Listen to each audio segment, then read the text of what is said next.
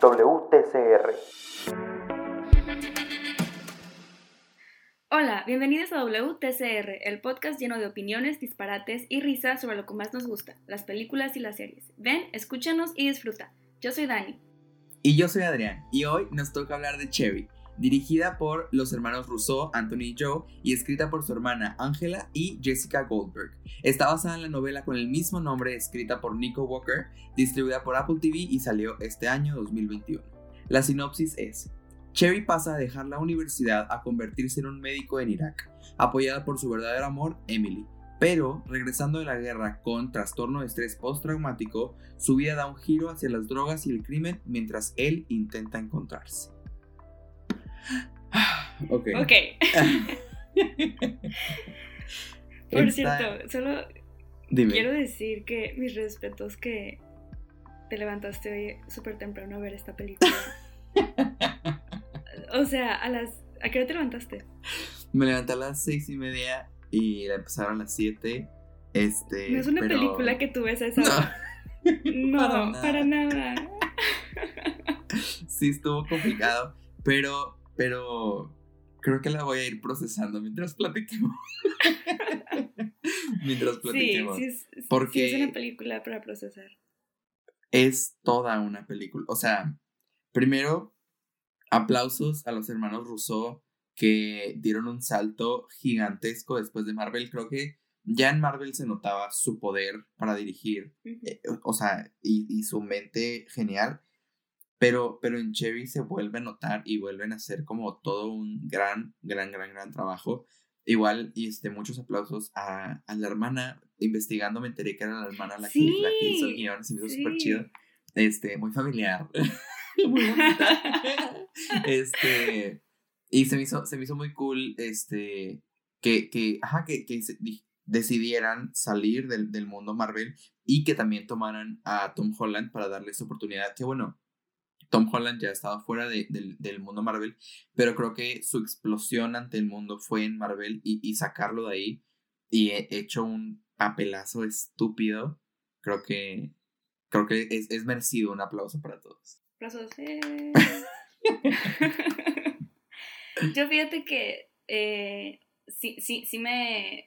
Se me hizo un, un muy buen, no experimento, o sea, es una muy buena, un muy buen trabajo de los hermanos Rousseau y de Tom. Holland, pero sí siento que, siento que es como si hubiéramos visto tres películas diferentes, Ujú, o sea, e- eso así como, ¿por qué no mejor le hiciste una miniserie? Ok.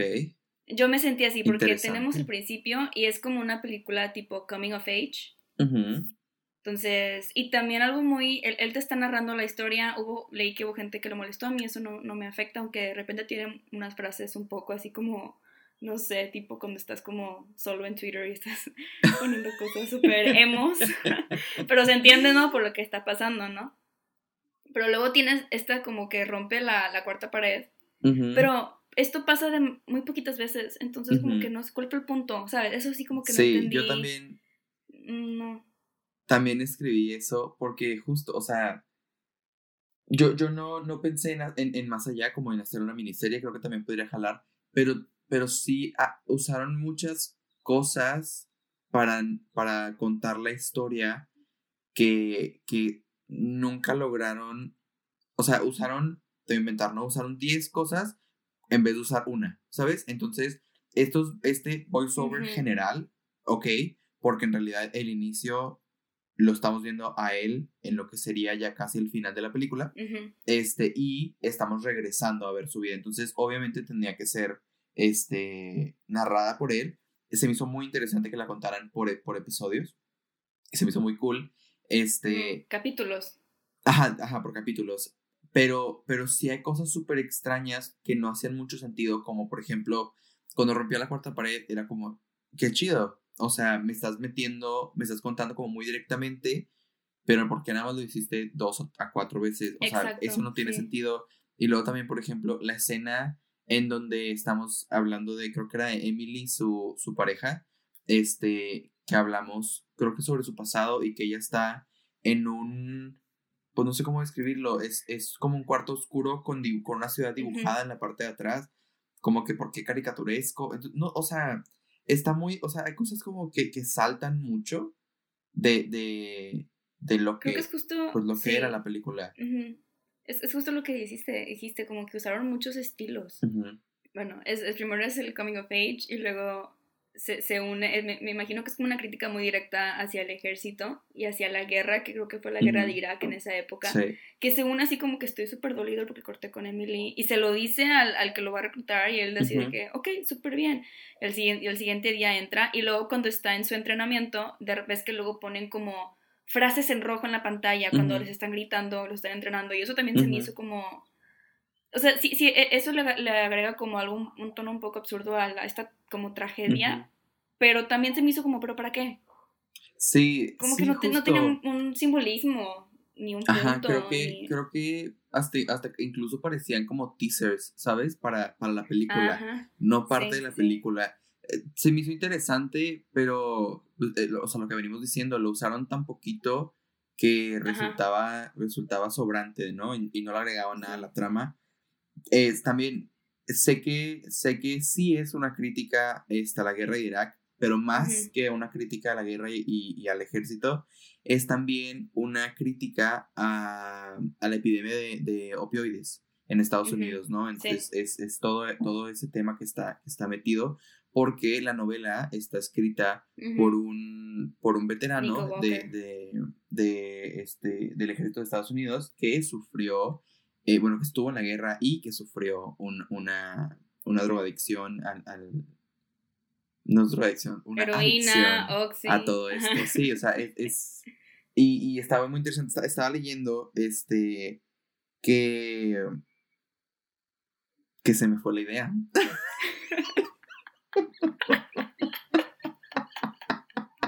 Estabas leyendo, bravo. Me encanta que leas. Gracias. Todos sabemos leer. Este, se aprecia mucho. Pero no, eh, por ejemplo, eh, todavía no me acuerdo de la idea, pero, pero cosas como o sea, la voz que usaron los hermanos Rousseau para contar la historia iba muy pegado con lo del libro, es lo que es, es en parte lo que está leyendo, ¿no? Y por ejemplo, los, los, los nombres de los bancos y de los doctores, por ejemplo, ¿no te acuerdas de Doctor Whoever? Doctor Whomever. Ajá, Bank Fox America, Shitty Bank, que, que son críticas tipo literales, por ejemplo, Citibank es Citibank, ¿no? Y Bank Fox America es Bank of America. O sea, en realidad son literal, este, como situaciones, digo, son... Estoy súper ido. Eso te pasa por levantarte a las seis y media. para ver Cherry, una película súper intensa. Sí. Lo que sí puedo este decir sobre eso es que Nico Walker, eh, hay una youtuber que se llama, no sé si la siga, se llama Amanda the Jedi. Ok, no, pero dime. Me encanta, hace así como reacciones críticas de película, pero su punto de vista a mí me da, me da mucha risa. Y ella comenta, ella sí leyó, yo no lo he leído el libro, pero bueno, como ella habla, siento que sí lo leyó. Y dice que realmente en el libro Nico Walker y los personajes no te caen bien, o sea, no sientes empatía por lo que está pasando y siento que eso fue un, un punto que los Rousseau intentaron hacer, porque creo que con, toda su backstory tú empatizas con él y entiendes por qué está pasando por, por lo que está pasando. Y ya cuando llegamos lo que yo llamo la tercera película, porque se sienten como, o sea, siento que está eterna la película también, o sea, también pudieron haberla resumido, pero ya cuando él, como él dice, o sea, ya, ya es un drogadicto y honestamente yo nunca había visto una representación de alguien, o sea, esa desesperación, siento que siempre se lo cuentan, pero sí. se me hizo algo muy, muy, muy clave y aunque sí no, no, entiendes sus decisiones y no entiendes por qué lo está haciendo, pero creo que se logró bien el, bueno, em, empatizas un poco también, por ejemplo, esto que, que básicamente Cherry mete a su, no, a su, ya, a su esposa a las drogas en el libro es diferente. En el libro Emily no, no, necesita ayuda de nadie, o sea, ella, ella solita no necesita a Cherry para que entre al mundo de las drogas. Entonces, sí hubo ciertos cambios, pero siento que, bueno, eh, se, se, intentó em, empatizar con estos personajes porque sí acaban haciendo cosas terribles. Claro, eh, y fíjate que, que es interesante porque, por ejemplo, yo jamás pensé en que Emily se metería a las drogas. O sea, jamás pensé que la película iba por mm, ahí. Sí, porque, porque en realidad su vida la tenía hecha. O sea, ya estaba dando clases, ya se había graduado, ya tiene una casa, como que... Pero, pero es, es también como, como muy interesante hasta dónde puede llegar como, como el, el, el trauma, el, el, el trauma, o sea, y, todo lo que viene después de la guerra, ¿no? Incluso cuando, cuando él tenía estas visiones de... En, la toma era como muy en oscuros y veías nada más este, a los soldados lastimados, se me hacían súper fuertes y, y, literal como si estuviéramos en, en este episodio que, que él, él, estaba teniendo, ¿no? Igual cuando, cuando tenía estas convulsiones y, y ah, estos, eh, se me hacía impresionante, o sea, creo que no, nunca he consumido esta droga, pero siento que hicieron una representación como muy intensa y muy cierta de, de lo que es y de lo que puede ser.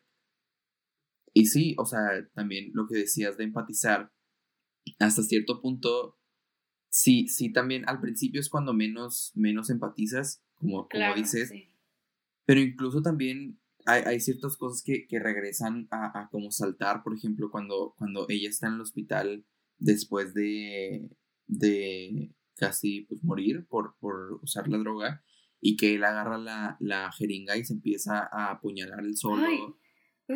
Son escenas demasiado fuertes, pero por ejemplo, esa no hubo un más allá, no hubo un por qué, no hubo nada. Ella Luego vemos paso siguiente, es una estación de autobuses, ella ya está bien y ya regresó pasando mucho tiempo. Como que hay cosas que, que siento que sobran de, de la... que es como paja en la, película. Sí, sí. Se, sienten como si hubiera ciertas como side stories. O sea, por ejemplo, también te acuerdas que antes de que él se va a la guerra, él es bartender y hay uno que era amigo del jefe y de que tú piensas que algo va a pasar con él, no, él se fue a la cárcel y están hablando y luego te dice, lo regresó a su casa y luego y ya no lo vi otra vez. Y es como, entonces, ¿para, para qué vimos esto? Ajá. ¿Sabes? No, Incluso, no sé si recuerdes al amigo que, que es el amigo güerito que se salta, digo, que sale del carro eh, cuando se está peleando con la novia. Sí, sí, sí. Él, por ejemplo, pues, o sea, en, en ese voiceover, cuando, cuando lo vemos otra vez, dice que también se fue a la guerra y jamás lo vimos en la guerra o sea, puede. No sé si haya varias guerras, no sé si había. Pero él, se, él, tiempo. él se fue, creo que a los marinos, ¿no? No sé si, se diga. Ah, es cierto. Acuérdate que es el amigo del principio que decían de que no te vayas a los marines. Sí, Pero yo siento que ese personaje, ese personaje funcionó para demostrar que no nada más es Cherry, ¿no? Que todos están pasando por algo muy difícil. Y creo que, por ejemplo, Cherry, antes de la guerra ya. perdón, perdón, no sé si diferentes guerras.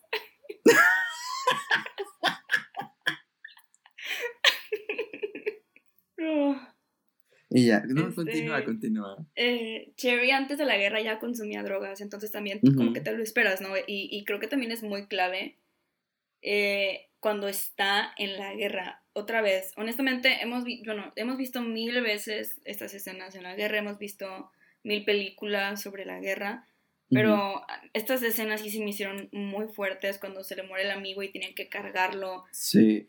Y ahí es cuando dices, ah, o sea, no sé si, si empatizas con él, pero entiendes que cuando regresa y tiene PTSD dices, pues lógicamente, y más cuando el personaje se, el personaje se metió sin un propósito y cuando llega ya dice, se da cuenta que no tiene punto lo que están haciendo. sí. Entonces creo que ese es el, punto clave y súper justificado, ¿no? Que, que después de la guerra digas, o sea, sí, aunque está súper mal lo que hizo y aunque empieza a robar bancos para saciar su adicción y aunque acaban matando al, al, otro chavo que no me acuerdo cómo se llama, no lo matan, pero lo dejan morir, este, ajá, sí, entiendes, ¿no? Claro, fíjate que, justo también leía eso que eh, en varias reviews que decían que la, la, parte de la guerra era una guerra más, ¿no? O sea, decían de que, pues, que hay muchas películas así. Y se me hizo muy interesante porque en realidad o sea, sí, obviamente hay muchas películas así, porque supongo que así es la guerra y no hay otra forma de ponerla. Pero sí también creo que aquí fue un poquito más crudo para, para lo, justo lo que dices, de que para entender el, el, el trastorno, el, el, el, estrés que viene después, ¿no? Y se me hizo muy interesante justo esa escena y, también la escena, por ejemplo, en donde él intenta darle, darle alimento a la niña y que luego los niños la ah. golpean. Toda, toda esa escena se me, se me hacía súper fuerte porque creo que creo que no son solo los, los disparos y, y como la, o sea, la parte de la guerra como tal, la que se vive, sino este miedo de no poder dormir y estar siempre al tanto y de, de estar en peligro literal y exponerte al peligro, se me hace súper fuerte y creo que también de ahí viene como esta parte de, de lo que pasa después, ¿no? De, de, del trastorno. Y incluso cuando, cuando ya lo vemos regresar y lo vemos acostado, de que sudando, casi llorando y temblando cuando intenta dormir, se me hacían, o sea, es una escena súper fuerte, porque literal, o sea, ves el sufrimiento por el que está pasando y por el que pasaba en la guerra. Y también esta escena cuando va con el, el doctor, doctor whomever, y que pues realmente quiere curarse, y el doctor así de, ¿has probado Oxy? Y me imagino que es algo que, que sí pasa, pasa muy seguido, ¿no? O sea, que... claro. Y ya, ya, están adictos, creo que es algo... El doctor tiene que darse cuenta, ¿no? No sé, o sea, no, estaba todo oído. Es, es, es que está súper raro porque justo, o sea, no, no tengo como el conocimiento de, de la epidemia de opioides, pero creo que literal lo que querían era como tranquilizarlo, ¿sabes? Como, sí. como que creo que, creo que estas, estas medicinas lo que hacían era calmarlos, pero, pero nunca les quitaba el problema. Eso creo que era, era súper importante. Y eso también es del PTSD. De hecho, leí que eh, hablaron de Nico Walker, el, el personaje, y que esta persona decían que tenía uno de los casos de PTSD más grandes que habían visto los doctores.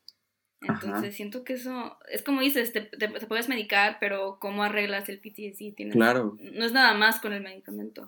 No sé, no somos expertos, pero... Sí. Pero creo que es un punto que hicieron los hermanos Russo en esta película y lo, que, lo querían hacer. Y yo siento que se lo hicieron bien. Lo único que yo siento es, porque vimos todo con demasiado detalle, y luego ya al final que roba un banco, me imagino que él intenta matarse cuando la policía lo cacha, pero bueno, no, se va a la cárcel. Y el, o sea, no sé si se llama el epílogo, la última parte son 14 años de su vida, pero los vemos en un como montaje rapidísimo, con música de fondo, no vemos la rehabilitación, entonces me hizo como, o sea, ¿por qué como que haces tan rápido el final? y, y, ya todo, o sea, que, bueno, no que todo está bien después de todo lo que pasaron, pero no me gustó, o sea, siento que fue como, ¿para qué? Sí. 14 años de su vida. O sea, por eso digo, ¿por qué no hiciste una miniserie? Claro, fíjate que, que sí tiene, o sea, tiene un poco de sentido lo que dices. No un poco, tiene sentido lo que dices. Porque, porque justo yo también pensé que el final, o sea, Literal, el final es un movimiento de cámara que va hacia la izquierda y luego otra vez hacia la derecha y ya pasaron 14 años así mágicamente. Mágicamente se hizo... Sí, tuvo bigote. Se hizo el que dirige el grupo como de, de los drogadictos, como el AA Meeting. Este... Y lo dejaron salir con... con... Lo dejaron salir. Sí, se me fue la palabra. Pero lo dejaron salir. Este... Y, y ya, yo también creo que, que, fue demasiado rápido, más porque la parte del PTSD y de los bancos y todo esto se me, se me empezó, o sea, se empezó a hacer tediosa después de un tiempo. Eh, o sea, obviamente era lo mismo y demás, y, y lo tenías que entender para, para la droga y etcétera. Pero, o sea, ya cuando, la tercera vez que volteó el, el, billete dije, ya, güey, ya fue too much. O sea, yo sé que sí, eh, lo que, lo que investigué es que robó 11 bancos, que algo también se me hizo muy interesante, que con las ganancias del libro y lo que hizo después, eh, le pagó a todos los bancos lo que les robó, que se me hizo súper chido. Pero sí, buena persona. Sí. Un cambio. La, la, cárcel le funcionó. Sí. Pero este, pero ajá, o sea, decía como de que, ok, pero, pero ya, o sea, adelántame porque ya no necesito ver cada vez que robó un banco. Como que ya sé que va a voltear el billete, sé que le van a dar. Se me hizo muy chido que pusieran, por ejemplo, a la viejita de que es todo lo que te voy a dar. De que, bien, viejita, tú no le des más dinero, no se lo merece.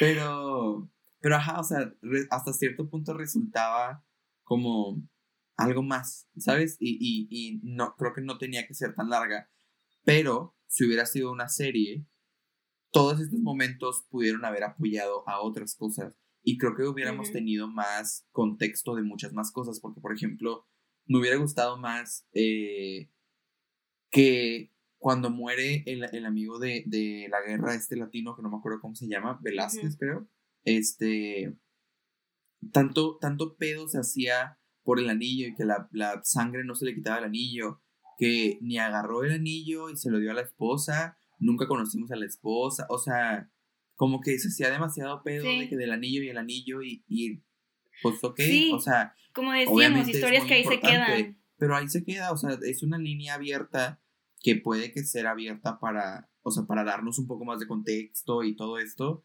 pero, pero si no la vas a cerrar de alguna forma, o sea, porque incluso quitándole el anillo ya entiendo muchas cosas, ¿sabes? O sea, no, no me necesitas llevar a todo, ¿no? Pero, ajá, o sea, como que resultaban solamente demasiadas cosas metidas que te cansaban. Yo sí, yo sí cuando, cuando la terminé justamente estaba pensando, ¿qué, ¿qué quitarías para hacerla más corta? Porque es- también el problema, y es como, es medio complicado, porque la historia sí es un tanto predecible.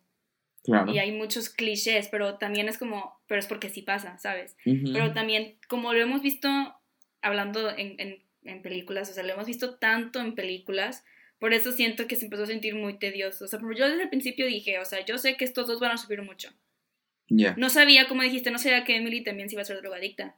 Eso sí me tomó como un poco de, de sorpresa y se me hizo muy interesante la dinámica porque los dos se apoyaban mutuamente para... Claro. O sea, y me sorprendió, o sea, yo nunca había visto esto, ¿no? Que ella estaba dando clases y luego a tal hora necesitaba Sí. ir con Cherry porque ya necesitaba la droga. O sea, es como, eh, eh, o sea, me gustó, pero sí se volvió un poco, pues sí, tedioso, se sintió lento. Y ya cuando llegas Sí. al final, todo rápido.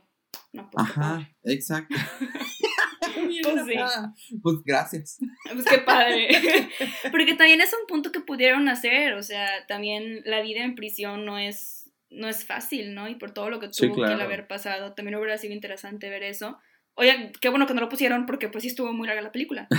Sí, Pero- sí, Pero también, también como las tres partes que, que de la película también tienen estilos como muy diferentes. Entonces, Sí. Eh, Y, y- sí. ajá, o sea, creo que, creo que entiendo, entiendo que la quieren, o sea, entiendo lo que hicieron, pero creo que el- en, en el final era donde podíamos como donde se podía hacer un gran cambio en, en muchas cosas. O sea, ahí pudiste haber metido el mensaje, ahí pudiste haber hecho así como tu crítica completamente sobre, la- sobre los opioides o sobre la guerra. O sea, justo ahí en la guerra, digo, en la cárcel, en donde Cherry está cambiando, literal, está teniendo el final de su arco, pues, o sea, ahí es donde todo lo pudiste haber hecho y lo dejaste afuera, solo enseñándonos que una le creció bigote y que dos salió. O sea, güey, Y que no tiene ni una cana.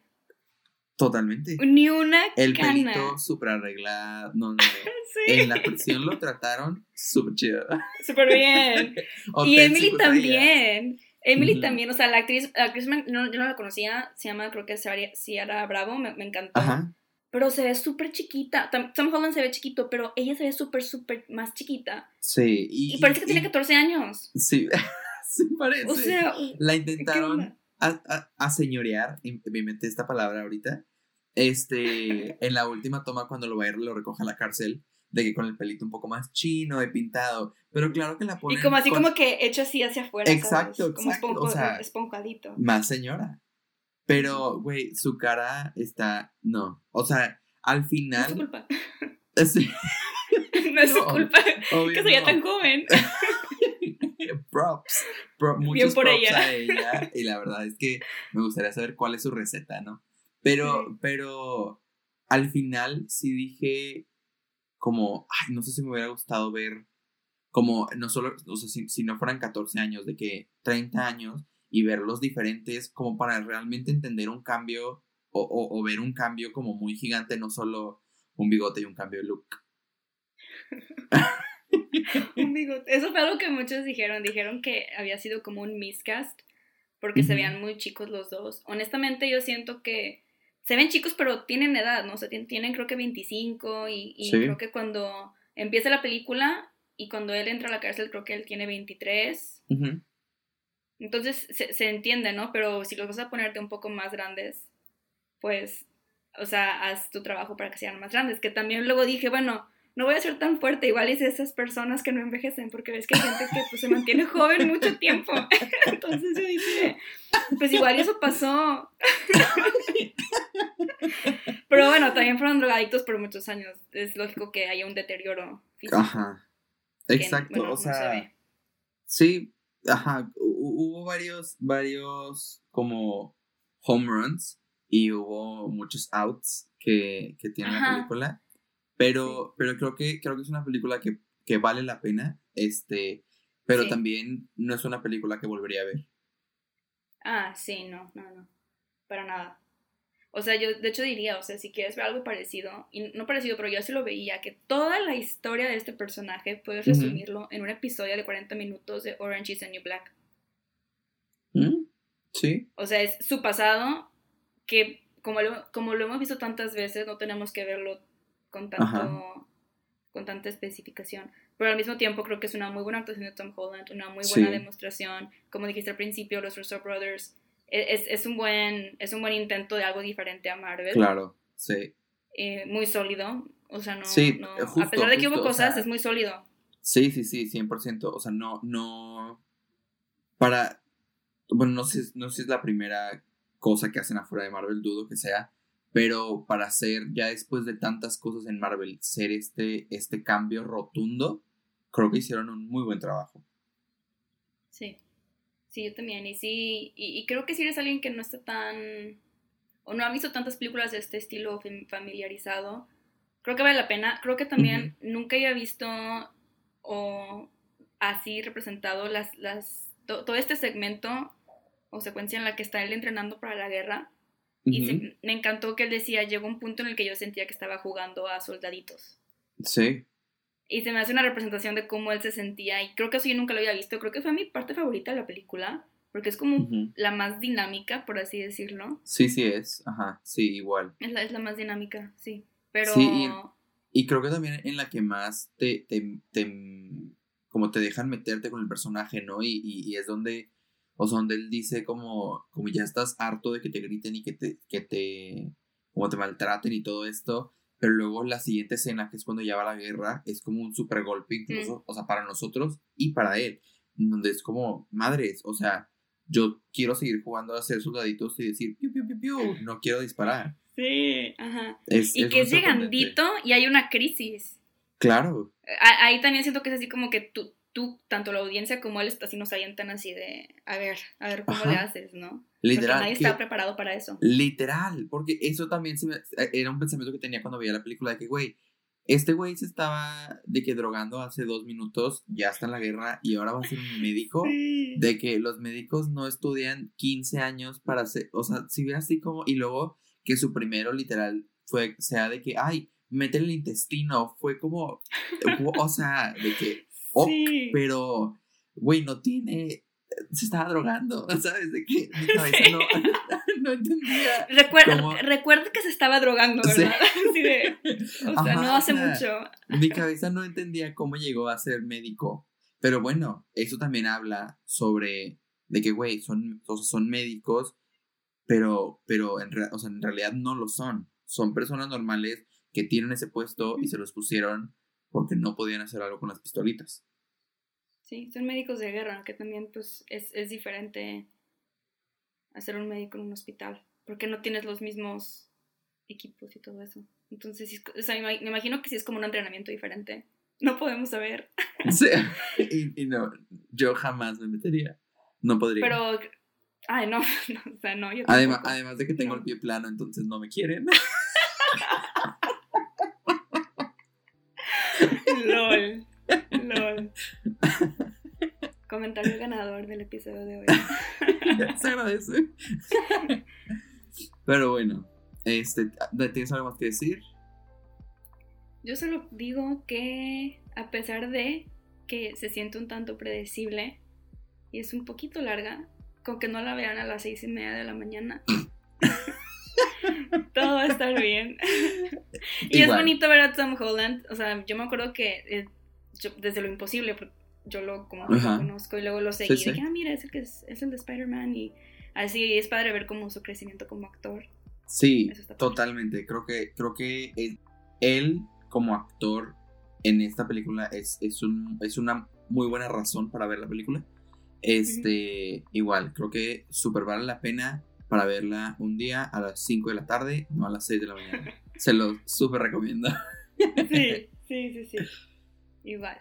Y bueno, creo que esto es todo por hoy. Sí es. Nos vemos en el siguiente episodio. Gracias. Bye. Adiós.